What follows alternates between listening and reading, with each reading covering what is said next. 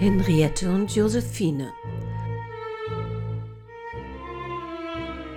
Aus den Anfängen der weiblichen Polizei. Eine Folge aus der Reihe True Crime History.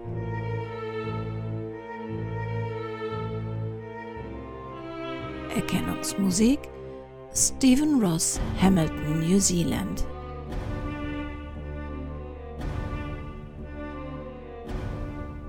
Eine Produktion des Krimi-Kiosk Verlages Petra Weber in Köln.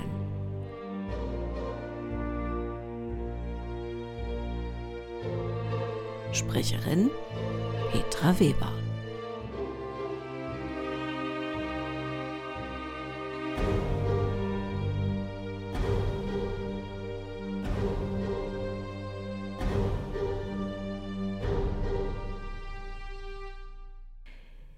Irgendwie muss ich es in der letzten Sendung schon geahnt haben, als ich meinte, dass ich vielleicht im Oktober nicht pünktlich am letzten Donnerstag mit der Sendung herauskommen würde, weil es mit der Zeit knapp werden könnte.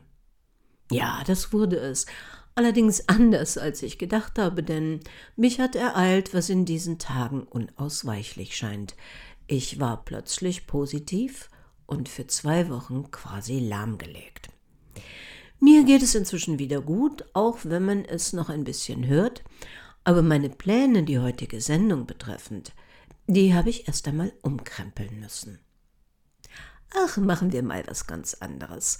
Plaudern wir über etwas, das mir auffiel, während ich mich auf einen historischen Kriminalfall konzentrierte. Also wenn ich so zurückdenke, ich weiß ziemlich genau, dass Herr Keller mein Verhältnis zur Polizei tief geprägt hat. Ich war damals Teenager und bemühte mich mitzubekommen, wann das Motorrad des Kölner Polizisten vor unserer Tür stand. Der gut aussehende Mann besuchte seine Mutter, unsere Nachbarin. In voller Montur, damals grün-weiß, groß, beschützend, stieg er von seiner, ich glaub, es war eine BMW, und war für mich der Inbegriff der Polizei. Von ihm wollte man beschützt sein.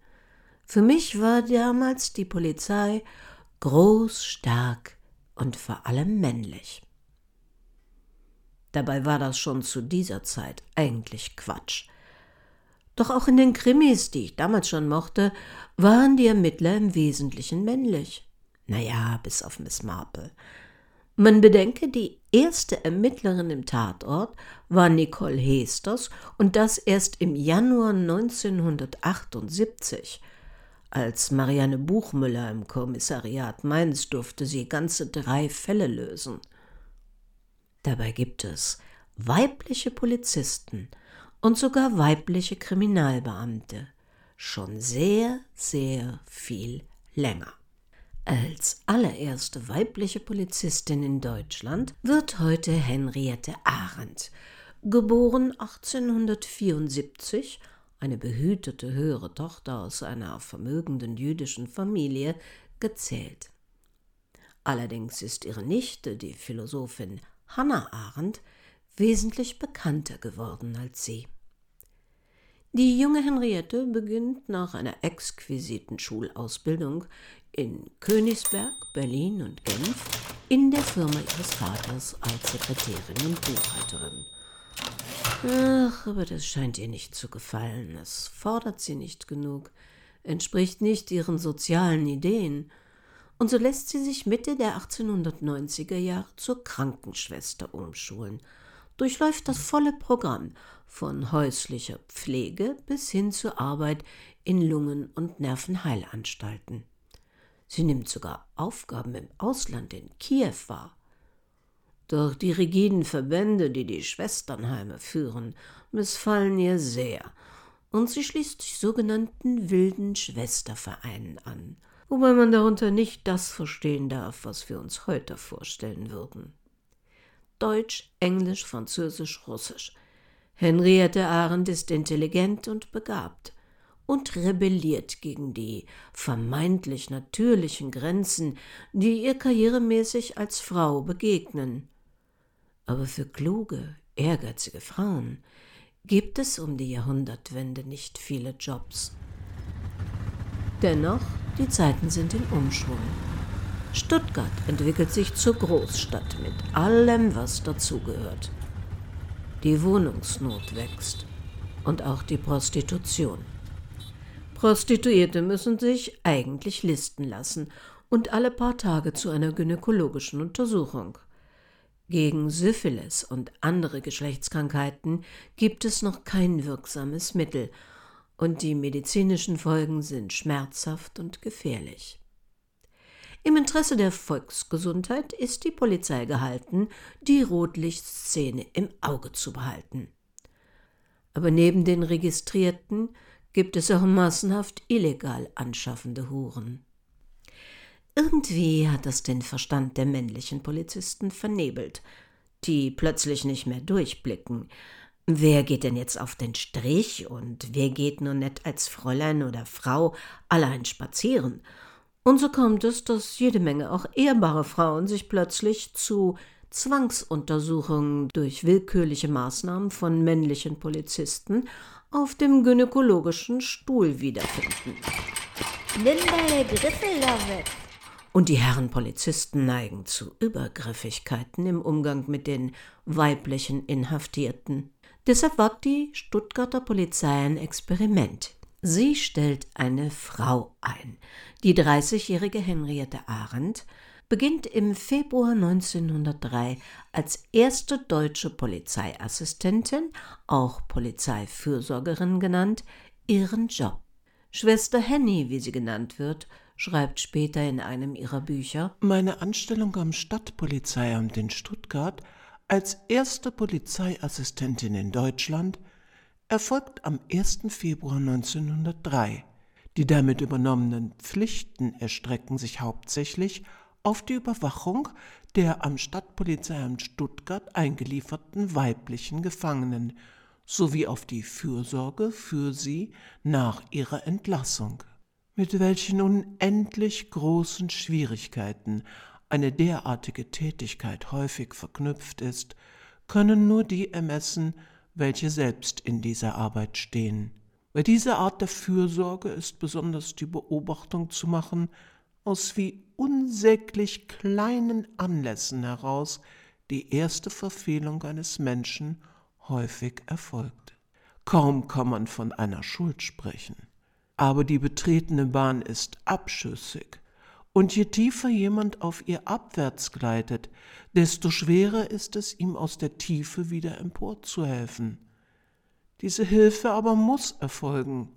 Es ist die Pflicht der menschlichen Gesellschaft, die schuldig gewordenen wieder aufzurichten und ihnen die Möglichkeit, ein neues, geordnetes Leben zu beginnen, zu eröffnen.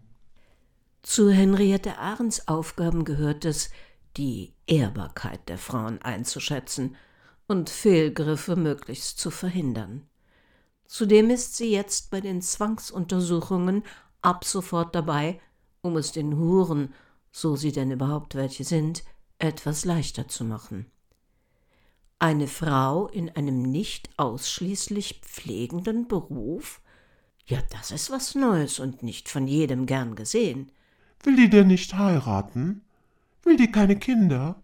Was stimmt denn mit dieser Frau nicht? 250 Mark Lohn für einen rund um die Uhr Dienst. Sieben Tage die Woche, 24 Stunden am Tag. Denn das Verbrechen hat keine Dienstzeiten. Und davon gibt Henriette Arendt auch noch Geld ab. Sie vermittelt gefallene Mädchen an Vereine, schickt sie in ihre Heimatgemeinden ins bürgerliche Milieu zurück, gibt ihnen Geld für Fahrkarten. Und Schwester Henriette ist keine, die nur Dienst nach Vorschrift macht. Um aktiv der Kriminalität entgegenzuwirken, hilft sie bei der Gründung einer Zufluchtsstätte für schutzbedürftige Mädchen und Frauen. Und sie sieht auch abseits der Prostitution Handlungsbedarf. Jugendliche, männliche Straftäter, auch um solche kümmert sie sich sehr zum Ärger ihrer männlichen Kollegen, die das für einen Eingriff in ihre Tätigkeit halten. Will die ihnen etwa den Job wegnehmen? Und es wird auch nicht gerne gesehen, dass Henriette Bücher über ihre Arbeit schreibt und Vorträge dazu hält. Aus den Honoraren finanziert sie Resozialisierung von Frauen, Kindern und Jugendlichen. Ja, für was hält die sich eigentlich? Exakt vier Jahre nach ihrer Einstellung, im Februar 1907, eskalieren die Ereignisse, als Henriette Arendt einen Vortrag mit dem Titel Mehr staatliche Fürsorge für Gefallene und Gefährdete der beste Weg zur Bekämpfung der Geschlechtskrankheiten hält. Mehr als 4000 Frauen hatte sie in den vergangenen Jahren betreut und konnte davon rund 20 Prozent von der Straße ins bürgerliche Leben zurückholen. Doch es ist ihr unerträglich geworden, den ehrenamtlichen Vereinen bei ihrer Überforderung ihrer Aufgaben und dem Versinken in bürokratischen Vorgängen weiter zuzusehen, ohne etwas dazu zu sagen. Jetzt verliert sie den Rückhalt aus den eigenen Reihen. Eine Nestbeschmutzerin, eine Besserwisserin, soll sie ihre sozialreformerischen Kritiken doch woanders unterbringen. Da bekommt die Rebellin plötzlich Hilfe von den bürgerlich organisierten Frauen, denen einleuchtet, was Arendt da beschreibt und fordert. Dass die Polizei damit weiter unter Druck gerät, ist für ihre Arbeit nicht hilfreich. Das mit der Polizeiassistentin, also das hatte man sich ganz anders vorgestellt. Die Frauen sollten brav tun, was die Herren Kommissare anordneten. Sie waren doch nicht da, um eigene Ideen zu entwickeln. Sie sollten den Ideen der männlichen Polizei zu Erfolg verhelfen, nicht ihren eigenen. Polizeischwester Henny muss weg. Kündigen gestaltet sich dann aber irgendwie kompliziert, und die Frau hatte ja auch gute Verbindungen. Da zeigt man sich bei der Suche nach Gründen durchaus findig. War da wirklich alles immer im Legalen bei Frau Ahrens Aktivitäten im Milieu? Wo kam denn das Geld her, das sie in diese Frauen investierte? Womöglich Unterschlagungen? Und überhaupt, war da nicht was Sexuelles mit einem Polizeiassessor im Dienstzimmer? Ja, man hörte ja so einiges. 1908 gibt die erste deutsche Polizeiassistentin völlig entnervt auf und kündigt selbst. Eine Pension oder Zahlungen aus ihrer Arbeit stehen ihr nicht zu. Dass Henriette Arendt finanziell unabhängig ist, macht es ihr leichter, ihre Bücher weiter zu veröffentlichen. 1910 veröffentlicht sie ihr Buch Erlebnisse einer Polizeiassistentin, in dem sie kein Blatt vor den Mund nimmt und genau und akribisch erzählt, wie sich ihr die Dinge in dem Polizeiapparat und in der Gesellschaft darstellten. Bis 1924 sind in 60 deutschen Städten weibliche Fürsorgerinnen als Personal bei der Sittenpolizei. Keine der Frauen ist auch nur annähernd den männlichen Beamten gleichgestellt. Sie alle tun brav und leise ihren Dienst immer das mahnende Beispiel Henriette Ahrens vor Augen. Stuttgart stellt jedenfalls zunächst keine weitere Frau für diese Aufgaben ein. Die Frau eines Gefängniswärters muss von nun an bei den Untersuchungen anwesend sein. Und Henriette Ahrens Fokus richtet sich fortan auf den schon damals bestehenden Kinderhandel, den sie beobachtet hatte. Weiße kleine Sklaven heißt ihr Buch und der Film, der 1914 daraus entsteht. Doch die Welt steht vor dem Ersten Weltkrieg.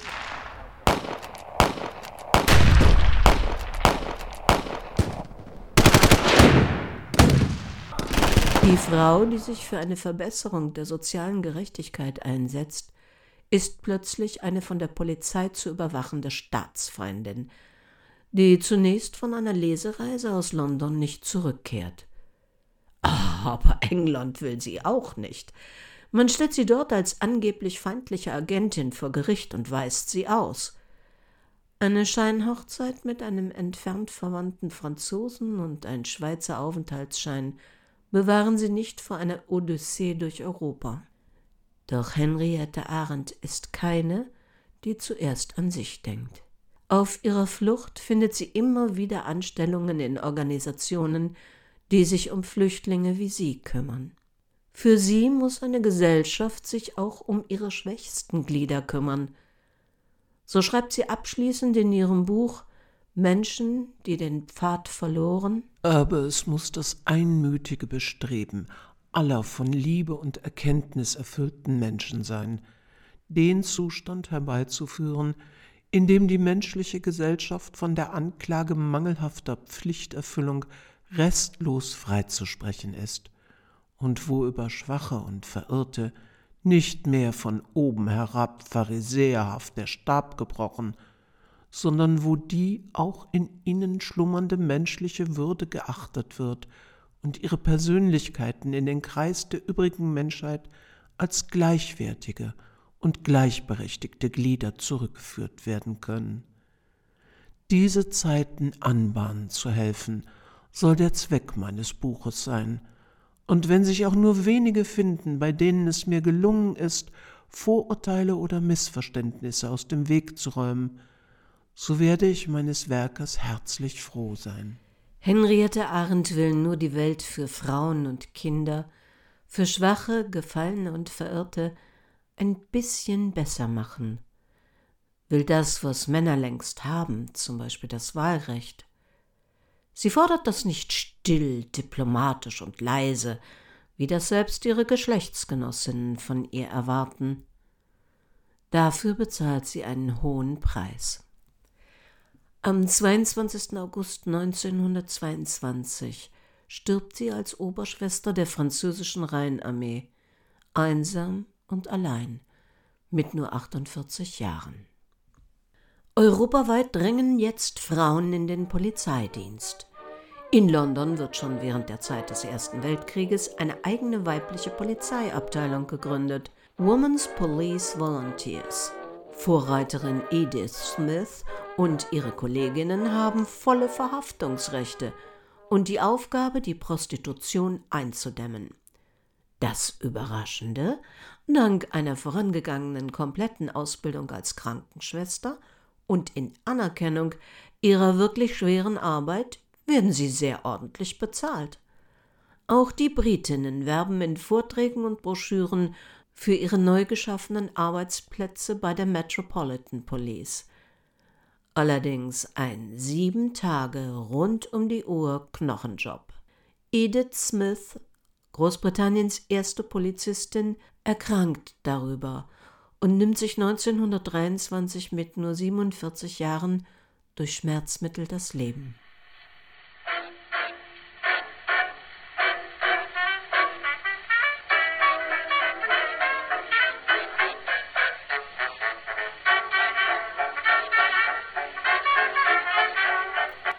Die wilden Zwanziger. Die Moral ist nach dem Ersten Weltkrieg nicht gestiegen. Köln zum Beispiel ist jetzt britisch besetzt, die Soldaten gelangweilt, die weibliche Jugend lebenshungrig und arm. Die Zunahme der Prostitution und der sich damit rasant verbreitenden Geschlechtskrankheiten in der Besatzungsarmee entwickelt sich besorgniserregend. Es wird die sogenannte Ordonnanz 83 erlassen, die das Aufgreifen von vermeintlich herumlungernden Frauen ohne konkreten Prostitutionsverdacht erleichtern soll. Mit dem Ergebnis, dass sich wieder jede Menge unbescholtener Frauen von Männern der Militärpolizei rüde behandelt, kriminalisiert und inhaftiert sehen. Da holt man 1921 sechs britische Polizistinnen an den Rhein nach Köln. Sie sollen dem neu geschaffenen Frauenwohlfahrtspolizeidienst, dem auch die 32-jährige Düsseldorferin Josephine Erkens, ehemals auch Buchhalterin, angehört, von ihren Erfahrungen berichten und das weibliche Polizeiteam schulen. Auch Josephine Erkens ist fleißig, so wie ihre Vorgängerin Henny Arendt. Die weiblichen Hilfspolizisten erhalten diesmal erstmals eine Uniform und als, ja, man möchte fast sagen, Waffe, eine Trillerpfeife. Die Einheitlichkeit der Tracht bei Krankenschwestern, Heilsarmee und anderen ideell verbundenen uniformierten Genossenschaften soll alles anzuzweifelnde Persönliche gegenüber der in der Tracht zum Ausdruck gebrachten Idee in den Hintergrund drängen und damit der äußeren Uniformierung eine ideelle Werterhöhung geben, vor der Rohheit und Gemeinheit Halt macht. Ebenso soll auch die Uniformierung der Frauenpolizei im Straßenbild allen sofort Wollen und Inhalt der Arbeit lebendig werden lassen und unsichtbare Schranken gegen Bedrohung und Anfeindung aufrichten. Es würde gänzlich undenkbar sein, berüchtigte Prostitutionsviertel, wie, wie sie zum Beispiel von den Kölner Beamtinnen fast allnächtlich aufgesucht wurden, nachts als Frau ohne Belästigung und Bedrohung durchschreiten zu können, wenn nicht eine durch die Uniformierung geschaffene Atmosphäre ideeller Art schamlose Äußerungen zu einem Schweigen zu zwingen und damit die innere und äußere Haltung der Beamtin so günstig zu bestimmen vermöchte, dass alle nun frei gewordenen Kräfte sich lediglich auf die Aufgabe als solche konzentrieren können. Was Josephine Erkens hier hofft, ist, dass die Uniform ja Schläger, Zuhälter und andere Gestalten in der Nacht davon abhalten möge, auf die Beamtinnen einzuschlagen oder sie zu belästigen. Denn anders als ihre britischen Kolleginnen dürfen sie niemanden verhaften oder gar Waffen mit sich führen, auch wenn ihre Arbeit in den Rotlichtvierteln rund um den Bahnhof nicht ungefährlich ist. Sie sind halt fürs Weibliche, Fürsorgende gedacht. Das liegt doch in der Natur der Frauen, weit weg von dem, wie sich ein echter Polizist versteht. Josephine ist ehrgeizig. Schon 1924 wird sie Leiterin der Kölner Wohlfahrtspolizistinnen. Ein kurzes Vergnügen, denn 1925 wird die weibliche Polizeibrigade mit dem Abzug der britischen Militärs in Köln aufgelöst. Josephine Erkens will Polizistin bleiben. Sie will jetzt aber zur Kriminalpolizei und wechselt deshalb nach Frankfurt, wo sie 1926 ihre Prüfung zur ersten deutschen Kriminalkommissarin ablegt. Ein Jahr später wird sie Oberinspektorin und dann wird sie befördert zur ersten Leiterin der weiblichen Kriminalpolizei in Hamburg. 1928 sogar als Regierungsrätin. Klingt nach einer gelungenen Karriere. Doch Josephine Erkens holt das gleiche Schicksal ein wie Henriette Arendt. Ihre lauter werdende Kritik am Sozialsystem stößt bei ihren männlichen Kollegen, die ihre Karriere mit Argwohn beobachten, auf Widerstand. Warum wollen diese Frauen immer die Welt verbessern? Wir verwalten das Elend und gut. Die 1930er Jahre schwemmen in Deutschland die gefährlichen Idioten an die Macht. Eine Frau in einem Männerjob? Während die gute deutsche Frau doch Söhne fürs Vaterland gebiert und auf das spätere Mutterkreuz hinarbeitet? Als Josephine Erkens immer öfter bei ihrer Arbeit im Milieu zwischen kriminellen Zuhältern und Schlägern, trotz ihrer Uniform und Trillerpfeife, in Gefahr gerät und eine Dienstwaffe beantragt, lacht sie der stellvertretende Polizeipräsident Friedrich Schlannbusch aus. Ja, meine Liebe, so eine Trillerpfeife muss reichen. Doch ein Kollege, der die von Kriminellen eingezogenen Waffen verwaltet, steckt ihr heimlich eine davon zu. Ui, Schlannbusch tobt, als er dahinter kommt. Was dann passiert, nennen wir heute Mobbing. Die Abteilung von Josephine Erkens mit der damals 36-jährigen Therese Dopfer und der 34 Jahre alten Maria Fischer wird massiv schikaniert.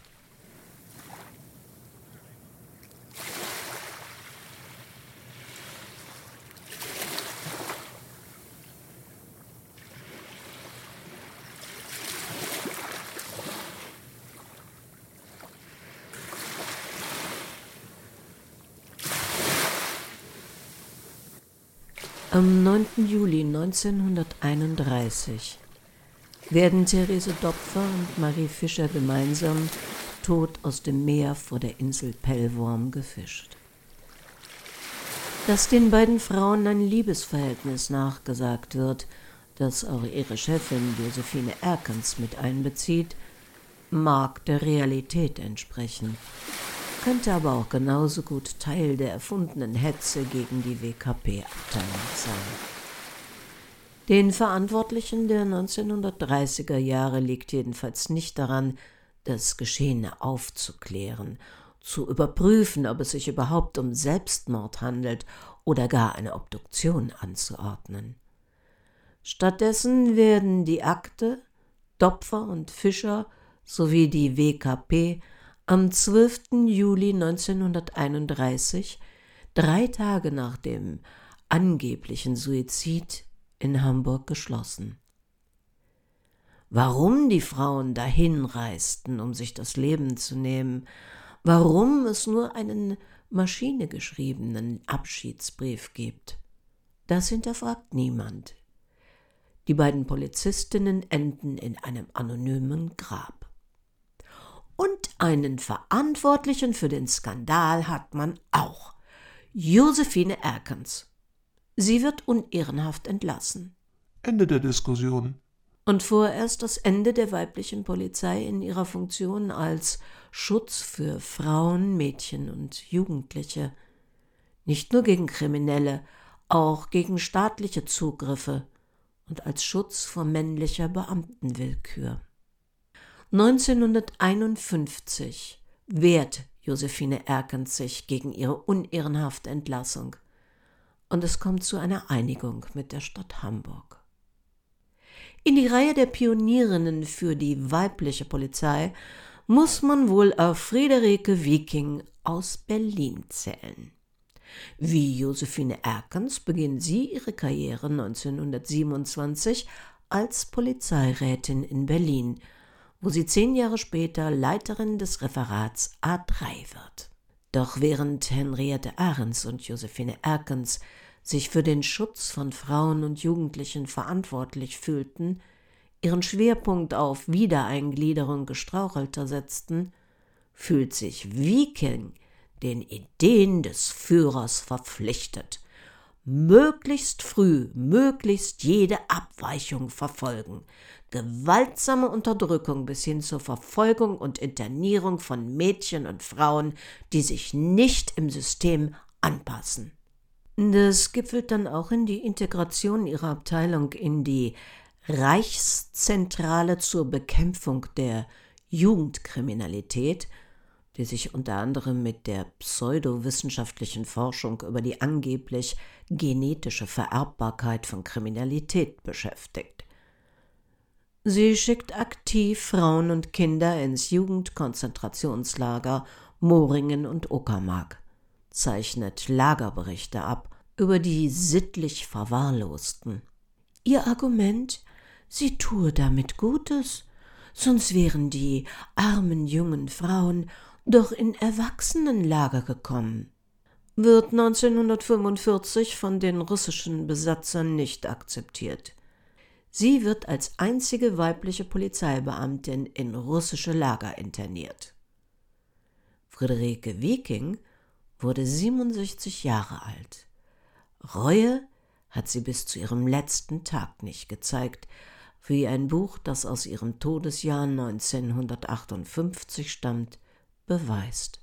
Laut einer Pressemitteilung des Statistischen Bundesamtes von 2019 arbeiten inzwischen bei der Polizei in Bund und Ländern deutlich mehr Frauen als noch vor zwei Jahrzehnten. Vom Jahr 2000 bis 2019 stieg der Frauenanteil von 20 Prozent auf 29,3 Prozent. Im Jahr 2019 waren insgesamt 97.700 von 333.600 Beschäftigten weiblich, also rund ein Drittel.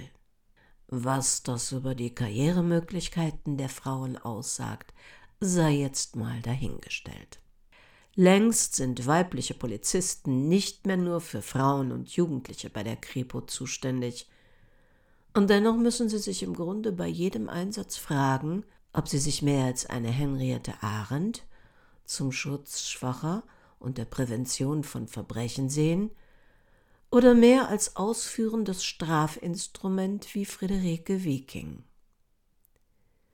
Wird es ihnen heute leichter gemacht als Henriette und Josephine damals? Wenn Sie sich für die spannende Geschichte der Josephine Erkens und ihrer beiden unter merkwürdigen Umständen zu Tode gekommenen Mitarbeiterinnen interessieren, Robert Brack ist dieser Geschichte nachgegangen und hat 2008 einen Roman mit dem Titel Und das Meer gab seine Toten wieder veröffentlicht. Der Roman basiert zu 90 Prozent auf Unterlagen, denen er in Hamburg und Pellworm nachgespürt ist. Das war unser heutiger kleiner Exkurs in die Geschichte der weiblichen deutschen Polizei. In der nächsten Sendung am letzten Donnerstag im November, dann wird es, wenn es mal wie geplant läuft, auch wieder männlicher. Und egal, ob Sie nun jemals mit dem Gedanken gespielt haben, auch Polizistin oder Polizist zu werden, oder ob sie sagen, das ist ein Job, den möchte ich unter keinen Umständen machen. Wo immer sie sind und was immer sie gerade tun, bitte passen Sie gut auf sich auf.